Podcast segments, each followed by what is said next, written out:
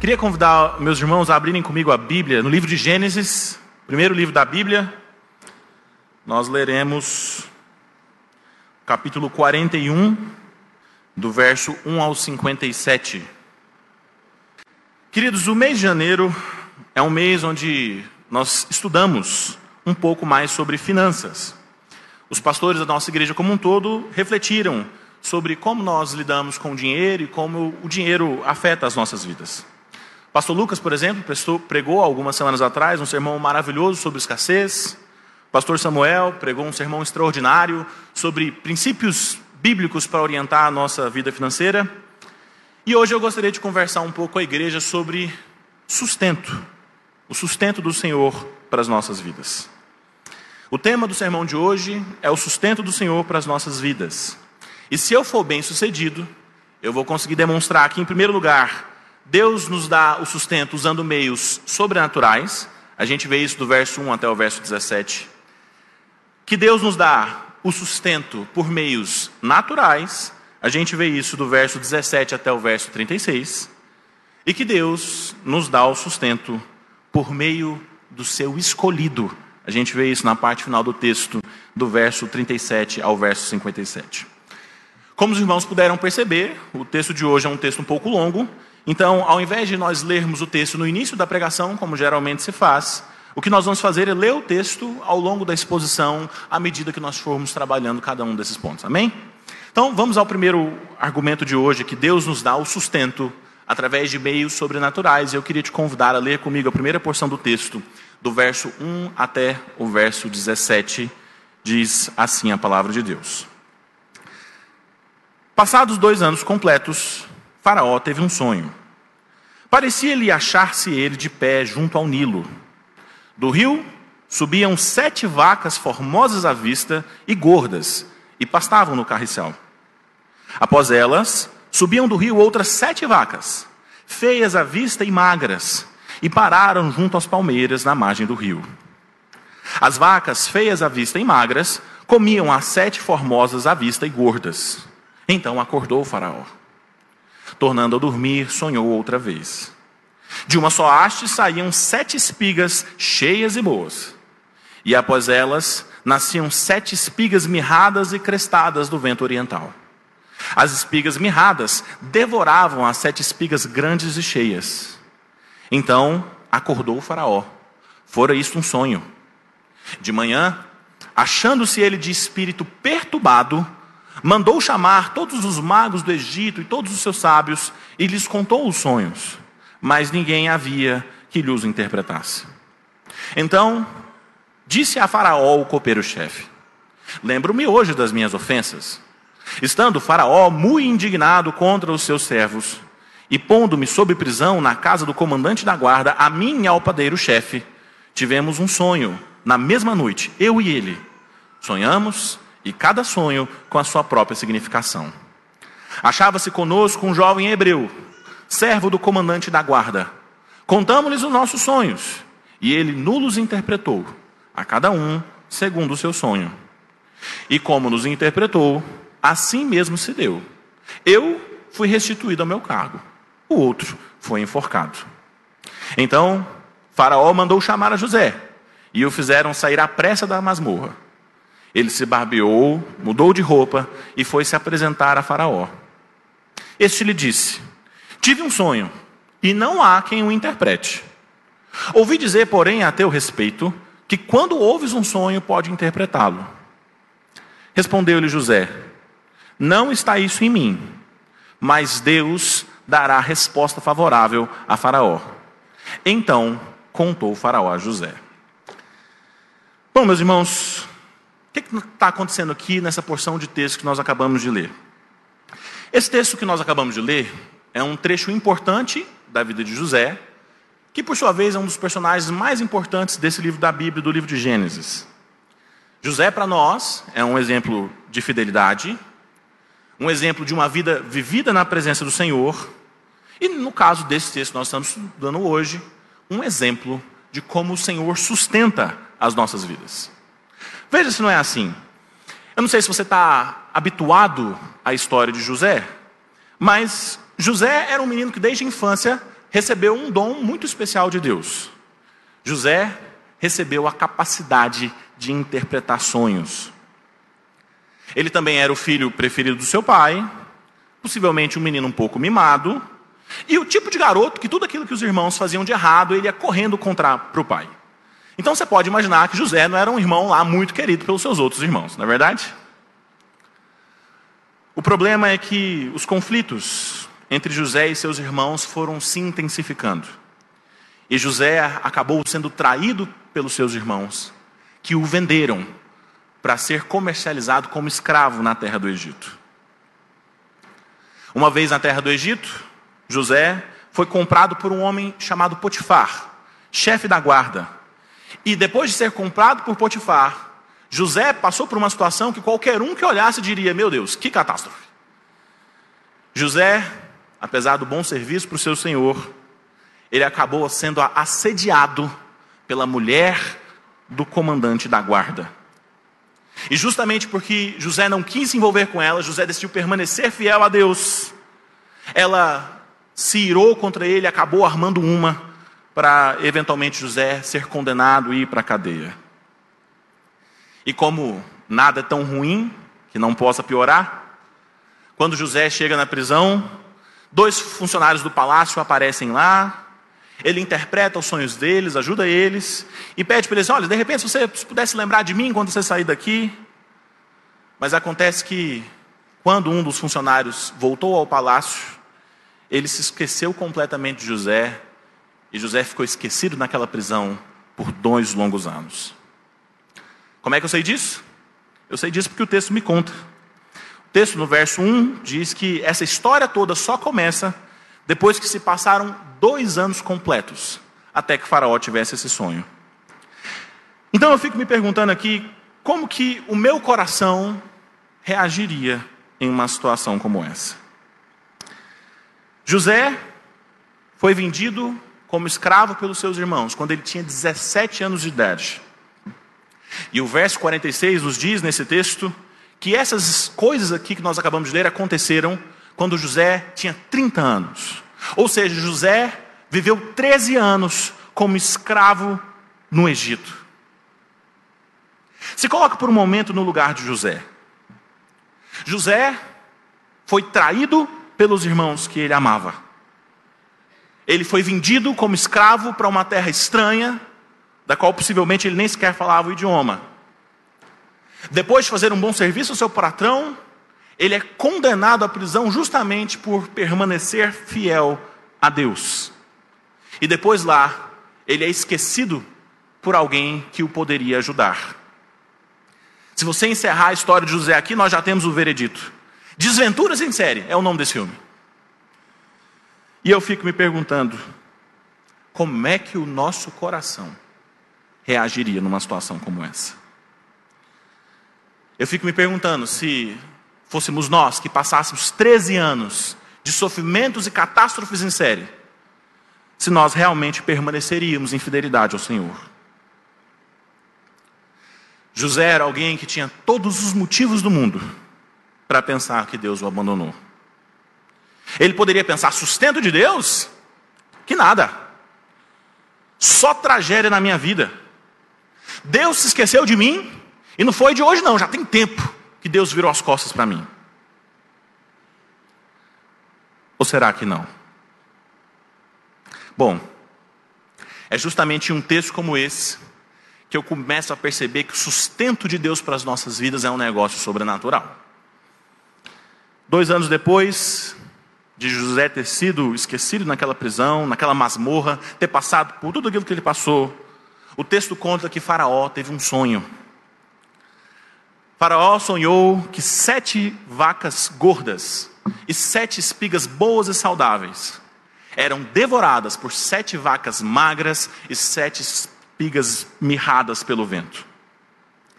E esse negócio de sonho é um negócio muito interessante, principalmente na perspectiva desses povos que viveram na antiguidade. Havia uma crença dominante no antigo Oriente Próximo, essa região ali onde o Egito está localizado, de que os sonhos principalmente os sonhos reais, né, os sonhos dos reis, eles tinham uma relevância sobrenatural. Porque esses sonhos que os reis recebiam, de alguma forma, eram uma espécie de sinal, de conexão entre os reis e os seus deuses.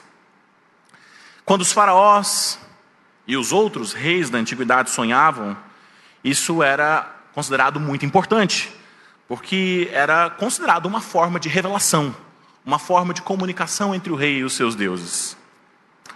Isso explica, por exemplo, o porquê de tanto Faraó, no texto que nós estamos lendo, como, por exemplo, Nabucodonosor, na história lá do livro de Daniel, ficaram profundamente perturbados, perturbadíssimos com os sonhos que eles receberam, porque eles entenderam que aquilo se tratava de uma revelação dos céus.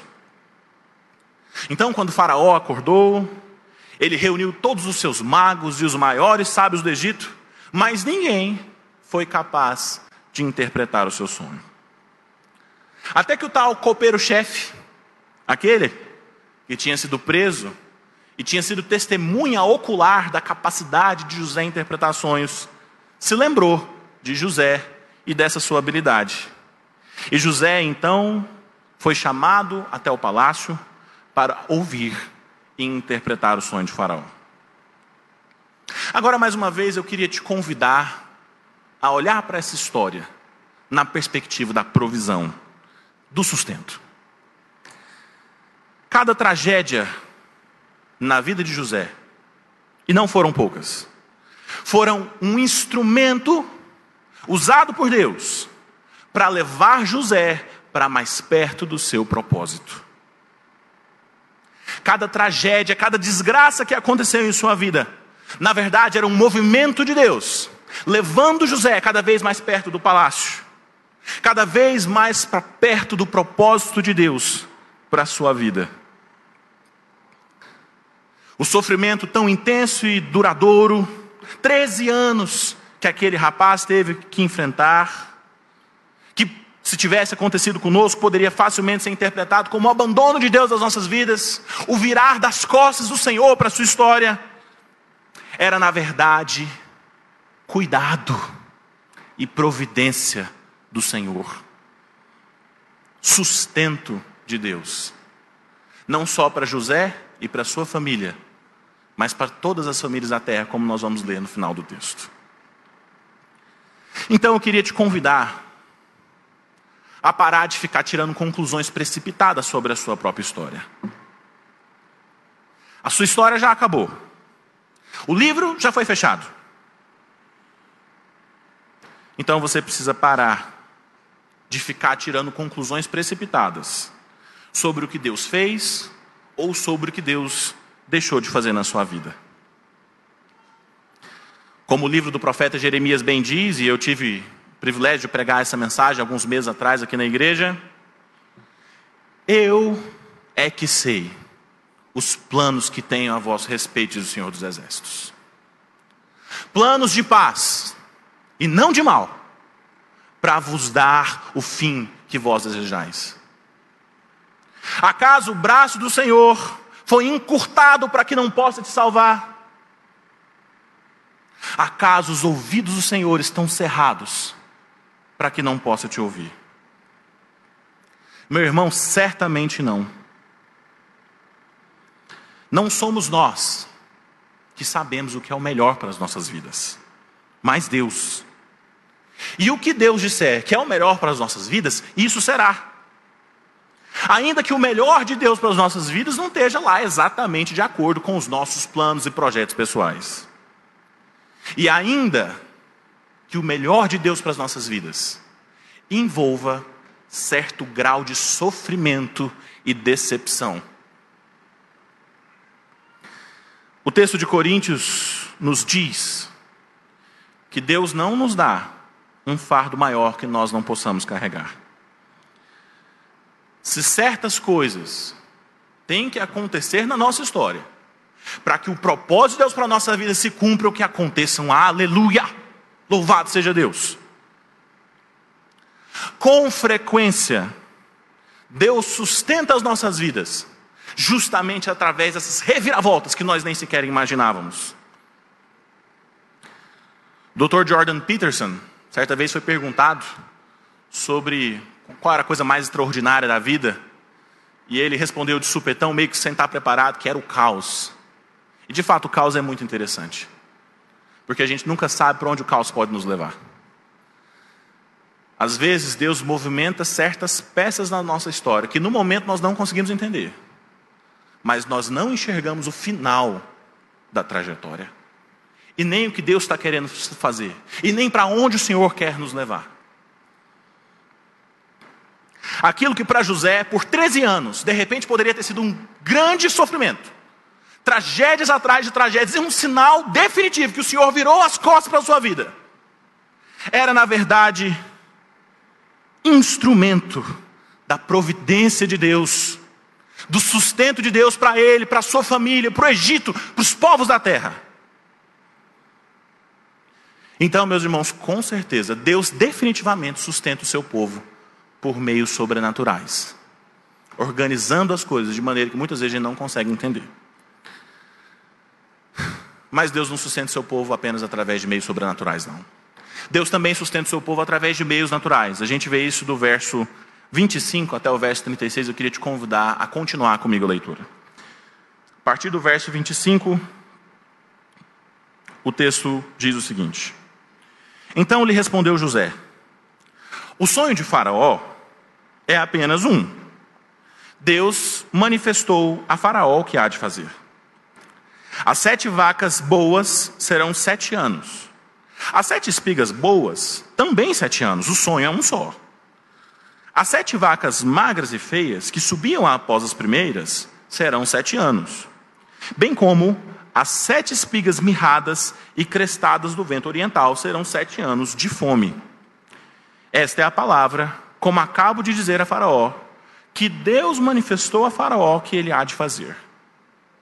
Eis aí vem sete anos de grande abundância por toda a terra do Egito seguir-se-ão sete anos de fome. E toda aquela abundância será esquecida na terra do Egito, e a fome consumirá a terra. E não será lembrada a abundância da terra em vista da fome que se seguirá, porque será gravíssima. O sonho de Faraó foi dúplice, porque a coisa é estabelecida por Deus e Deus se apressa em fazê-la. Agora, pois, escolha Faraó, um homem ajuizado e sábio, e o ponha sobre toda a terra do Egito. Faça isso, Faraó, e ponha administradores sobre a terra. E tome a quinta parte dos frutos da terra do Egito nos sete anos de fartura. Ajuntem os administradores toda a colheita dos bons anos que virão. Recolham cereal debaixo do poder de Faraó para mantimentos nas cidades, e assim os guardem. Assim, o mantimento será para abastecer a terra nos sete anos de fome que haverá no Egito, para que a terra não pereça de fome. Bom, meus irmãos, nessa segunda parte do texto, nesse segundo trecho, o que nós vemos é a interpretação que José faz dos sonhos de Faraó. E existem três coisas importantes aqui que nós precisamos destacar na fala de José.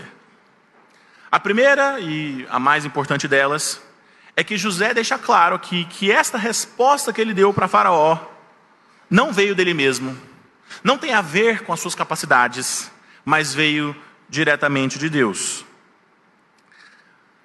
Faraó acreditava que os sonhos que ele tinha tido haviam sido dados pelos deuses.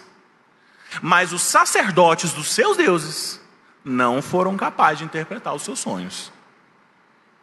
Sabe quem foi? José.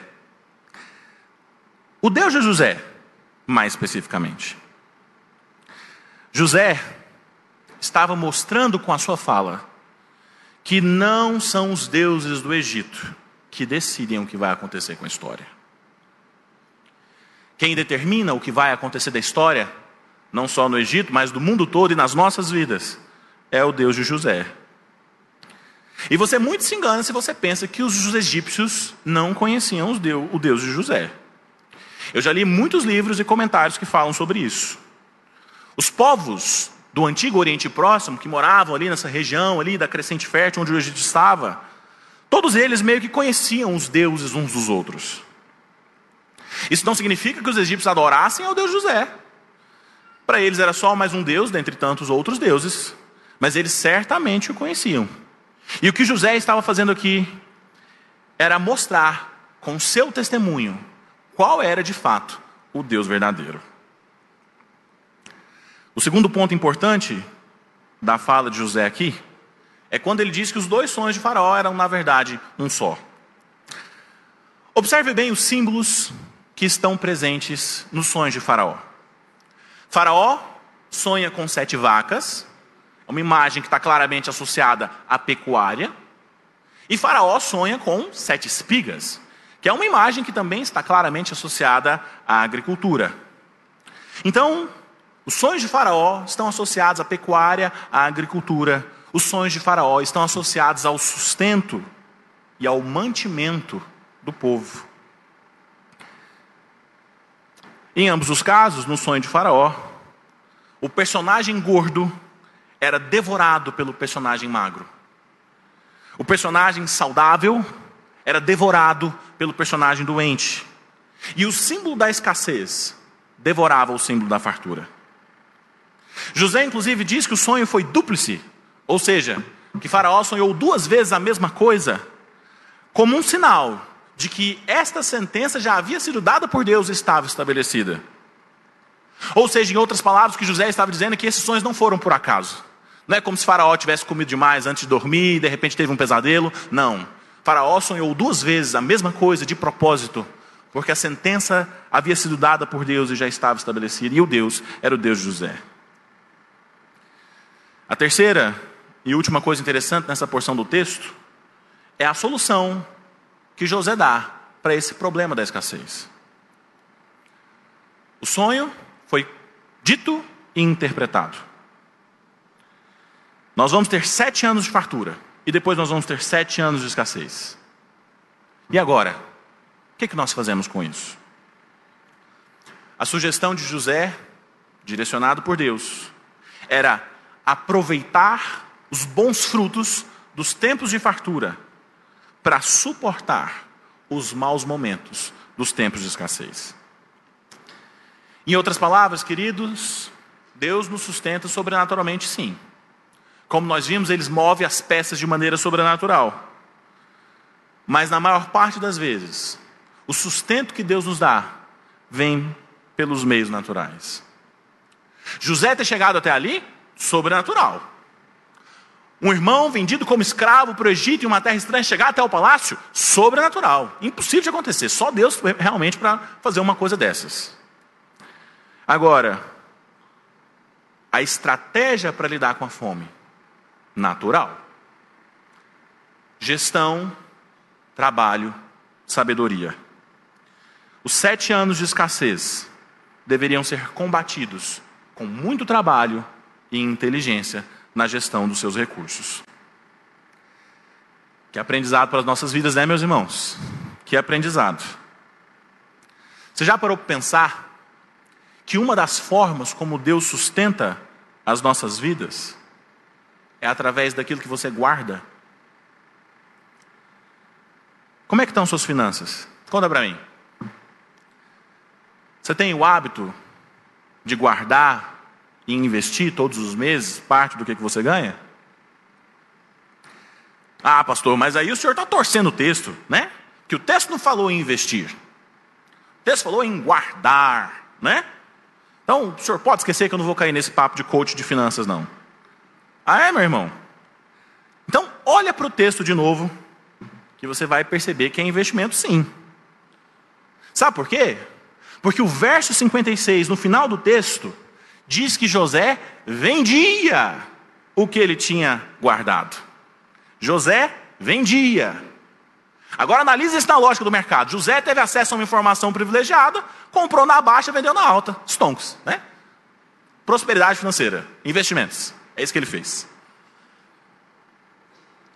E você? Como é que está a sua vida? Você tem conseguido guardar e investir todos os meses parte daquilo que Deus te dá? Você tem conseguido guardar dinheiro nos momentos de fartura para utilizá-los no momento de escassez? Ou você é daquele tipo de pessoa que quando o salário cai na conta, ele vai embora quase que imediatamente, né? Para pagar o cartão que foi consumido no mês passado. Então você nem consegue dar o dízimo porque o dinheiro caiu na conta é o tanto certinho do cartão. Tem gente, inclusive, meus irmãos, que se compromete tanto financeiramente, que tem vários cartões, né? E aí você começa a entrar numa onda, numa bola de neve, você fica usando um cartão para pagar o outro. Então, se você tem uma, está fazendo uma dívida para pagar outra dívida, que, né? Então, um negócio meio complicado. Eu entendo, irmãos, que a orientação da palavra de Deus para nós aqui não é essa. José aconselhou o Faraó a guardar o fruto da abundância para ter amparo no momento da escassez. Deus sustenta o seu povo através dos meios sobrenaturais. Deus sustenta o seu povo através dos meios naturais, com trabalho, sabedoria, gestão, poupança, investimento. Mas em último lugar e mais importante, Deus sustenta o seu povo por meio do seu escolhido. Queria te convidar a fazer a leitura do texto a partir do verso é, 37. Vamos ler a porção final do texto para nós concluirmos a, a ministração. A partir do verso 37, o texto diz: O conselho foi agradável a Faraó e a todos os seus oficiais. Disse Faraó aos seus oficiais: Acharíamos, porventura, homem como este, em quem há o Espírito de Deus? Depois disse Faraó a José: Visto que Deus te fez saber tudo isso, ninguém há tão ajuizado e sábio como tu.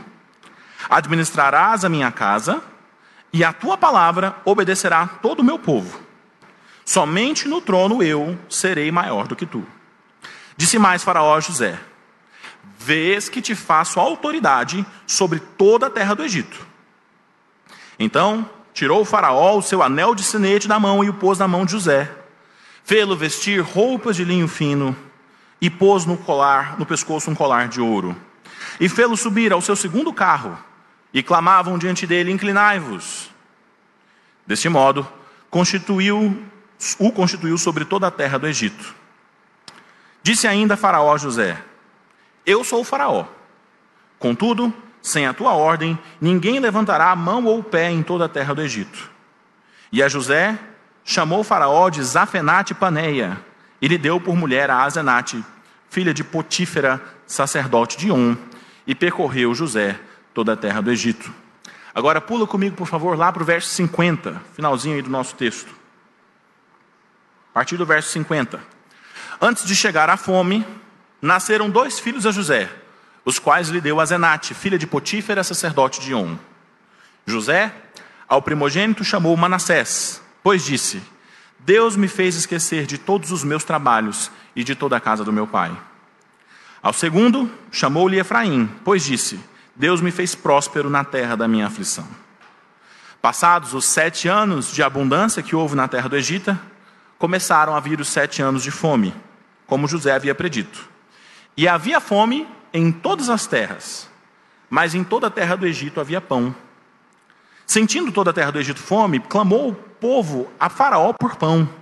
E Faraó dizia a todos os egípcios: Ide a José, o que ele vos disser, fazei. Havendo, pois, fome sobre toda a terra, abriu José todos os celeiros e vendia aos egípcios, porque a fome prevaleceu na terra do Egito. E a todas as terras vinham ao Egito comprar de José, porque a fome prevaleceu em todo o mundo. Meus irmãos, nessa parte final do texto que nós estamos estudando, o que nós vemos é o desfecho da história de José que nós estamos estudando hoje. O texto diz que a palavra de José agradou a Faraó e aos seus oficiais, e eles reconheceram que sobre José estava o Espírito de Deus. A consequência disso é que José foi elevado à posição de vizir. O vizir era um cargo de mais alto prestígio no Egito Antigo. Ele era mais ou menos parecido com o que hoje nós chamamos de primeiro-ministro. Era o mais alto escalão na hierarquia, abaixo apenas de Faraó. Ele governava sobre a terra e ele tinha uma alcunha, né? ele tinha um nome através do qual ele era chamado. Ele era chamado de o Senhor de toda a terra. Esse é o motivo pelo qual Faraó diz para José: Vês que te faço autoridade sobre toda a terra. Ele está fazendo referência a esse cargo né, de primeiro-ministro do Egito. Isso explica também os detalhes da ordenação de José. Quer dizer, observe comigo atentamente. José tem o seu nome trocado de José para Zafenate Paneia. Ou seja, Faraó troca o nome de José de um nome hebreu para um nome pagão. Observa a semelhança com Daniel, que para servir na corte de Nabucodonosor teve seu nome trocado da mesma forma. Além disso, José se casa com a filha do sacerdote Dion, que era o sacerdote do Deus Sol, o sacerdote de Ra, né? On era uma cidade muito conhecida pelas adivinhações, pela capacidade de interpretações e o futuro. Meus irmãos, vocês acham que isso é coincidência? Claro que não. O casamento de José com a filha do sacerdote Dion era um instrumento através do qual José estava sendo recebido na nobreza. A partir daquele momento, José estava se tornando um membro da corte, da nobreza, junto com o faraó. O texto ainda fala que as suas roupas foram trocadas, que ele saiu ao lado de Faraó numa carruagem, e o Faraó lhe deu o seu anel de sinete, que na época mais ou menos funcionava como uma assinatura, né? uma assinatura do rei. Então, a partir daquele momento, José tinha autoridade para falar em nome de Faraó. O que José falasse era como se o próprio Faraó tivesse dito. O que José decidisse era como se fosse decisão do próprio Faraó. Além disso, outra coisa interessante nessa parte final do texto são os nomes que José escolhe para os seus filhos. Quer dizer, nasce o primeiro filho, ele coloca o nome dele de Menaché, né, Manassés, que quer dizer esquecer a dor, tirar a dor. Porque ele diz que Deus o fez esquecer dos seus trabalhos e da casa do seu pai. Com certeza, quando José dá o nome do seu primeiro filho, ele tem em mente todo o sofrimento que ele teve que passar ao ser traído pelos seus irmãos, ao ser vendido como escravo, ao ter que parar numa prisão por fidelidade ao Senhor na terra do Egito. Depois nasce o segundo filho, e ele coloca o nome dele de Efraim, que significa prosperidade, porque Deus me fez próspero na terra da minha aflição. O nome de Efraim é um lembrete daquilo que mais tarde José diria aos seus irmãos: que as tragédias foram profundas, mas Deus tornou o mal em bem. Agora, apesar de José ter se tornado governador do Egito, e de inclusive ter entrado para a nobreza, né, como nós acabamos de ver, o nome que José escolhe para os seus filhos não é um nome egípcio, é um nome hebreu. Isso mostra, meus irmãos, que apesar do que aconteceu com José, José nunca se esqueceu quem ele era, José nunca se esqueceu de onde ele veio e principalmente, José nunca se esqueceu do Deus que tinha trazido ele até aqui. A escassez, o sofrimento e as dificuldades não foram capazes de afastar José da presença de Deus. Mas a riqueza, os aplausos e o poder também não. José permanece em fidelidade ao Senhor. E ele é usado como um instrumento escolhido de Deus para trazer salvação não somente para os egípcios, mas para todos os povos da terra. E eu vim aqui hoje, meus irmãos, Deus me mandou aqui para te lembrar que existe um outro homem que foi escolhido por Deus para trazer salvação aos povos da terra. Não a salvação da fome física, que hoje é saciada e amanhã retorna como se nada tivesse acontecido, mas a salvação da fome espiritual que permanece até ser saciada de uma vez por todas.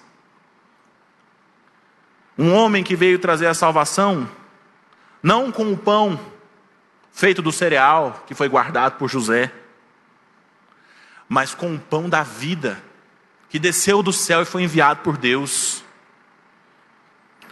Uma salvação provida não com um pão feito de trigo, mas com um pão feito de carne e esmagado em uma cruz. A última e mais importante forma como Deus dá sustento para as nossas vidas é através do seu escolhido. No antigo Egito, o escolhido de Deus para trazer sustento ao povo foi José. Mas José era apenas uma sombra do verdadeiro escolhido de Deus, que sustenta de verdade todo aquele que o procura. O Senhor Jesus é aquele que mata a sede da existência e transforma o vazio da sua alma em uma fonte de água viva. José era só uma sombra. Por mais temente a Deus que José fosse, ele era apenas uma seta que apontava para o verdadeiro escolhido de Deus, que pode ressignificar as experiências traumáticas do seu coração. Como é que está o seu coração, meu irmão? Você quer encontrar descanso e sustento verdadeiro no Senhor? Está cansado de viver a sua vida buscando significado, sem nunca jamais encontrar? Buscando saciar a necessidade da, da existência, do vazio existencial. Jesus é o homem escolhido por Deus para trazer sustento para você. Amém? Eu queria encerrar a nossa ministração de hoje com algumas aplicações, alguns, algumas sugestões bem práticas de como você pode pegar o que você aprendeu hoje aqui sobre o sustento de Deus para as nossas vidas e colocar em prática na sua vida quando você voltar para sua casa. E o primeiro desafio espiritual que eu queria te fazer é: confie e descanse no Senhor. Perceba, nós passamos o mês inteiro de janeiro falando sobre finanças, e dinheiro de fato é um assunto muito importante. Não fosse, nós não teríamos dedicado tanta atenção para ele ao longo desse mês. Mas de que adianta o dinheiro se aquilo que realmente importa, que é o nosso relacionamento com Deus, não tiver resolvido, alinhado, ajustado no lugar onde deve estar? Queridos, não é o dinheiro ou o poder ou qualquer outra coisa que importa. O que realmente importa para as nossas vidas, o que é central na nossa história, é o nosso relacionamento com Jesus. Então eu queria te convidar a confiar e a descansar a sua vida nas mãos do Senhor, mesmo que você esteja passando por momentos que você não consegue entender. O segundo desafio que eu gostaria de fazer é: quite as suas dívidas. Do ponto de vista financeiro, é muito complicado esse negócio de a gente trabalhar sempre com dívidas. Como eu disse no cartão, né? Tem gente que paga um cartão com outro o tempo todo, cai o salário, não consegue dar o dízimo porque tem que pagar o cartão. Meu irmão, em nome de Jesus, vamos repensar esse negócio. Vamos tentar colocar a vida em ordem. Nem que seja a longo prazo. De repente você não consegue quitar agora, você pode quitar ao longo do tempo. Mas essa intencionalidade de quitar as nossas dívidas é muito importante. E é sabedoria financeira para a nossa vida. Terceiro, construa uma reserva de emergência. Eu não podia pregar nesse texto sem falar sobre isso, né? Foi exatamente isso que José fez. José construiu uma reserva de emergência. Antevendo os dias de fome, ele guardou nos celeiros a quinta parte de todo o cereal produzido no Egito, para que quando a fome chegasse, eles estivessem preparados. E o sustento foi tão extraordinário que não foi suficiente apenas para o Egito, mas para os países que estavam em volta. Portanto, meu irmão, ao invés de você ficar gastando tudo o que você tem, por que você não adquire o hábito de separar uma parte para guardar e ir montando um, um dinheiro em reserva? Eventualmente, esse dinheiro pode ser muito útil para a sua vida.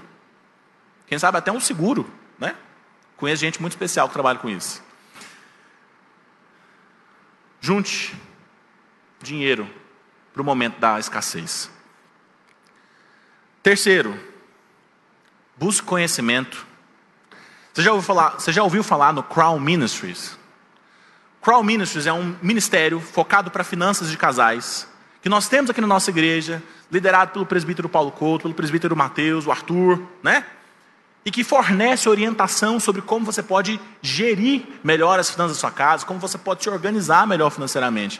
Meu irmão, não perde uma oportunidade dessa, não. Estava conversando com o Mateus, ele me contou que está perto de abrir turmas, né? Em breve. Então, assim, olha, procura o Mateus, o presbítero Mateus, se inscreva para participar dessa capacitação é muito importante que a gente tenha conhecimento sobre o que nós fazemos com o nosso dinheiro. E por último, meu irmão, adquira o hábito de investir todos os meses. É importante você ter uma reserva de emergência para tempos de escassez. Mas se você puder multiplicar o seu capital com investimentos, é melhor ainda. Que bênção seria se você tivesse a sua reserva e também tivesse ativos em ações, em fundos imobiliários, em renda fixa e tantas outras oportunidades.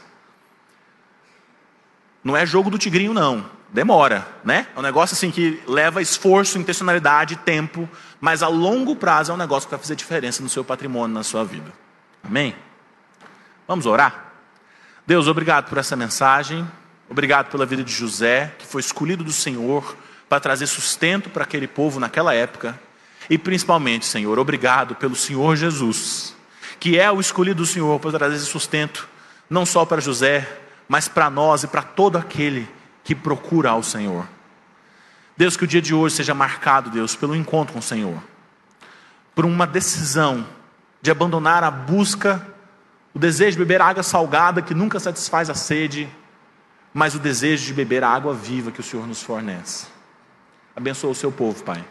Abençoa as nossas finanças, abençoa o nosso conhecimento, a nossa gestão. Nos ajuda, Deus, a honrar o Senhor com a mordomia que o Senhor tem nos dado. Em nome de Jesus, amém.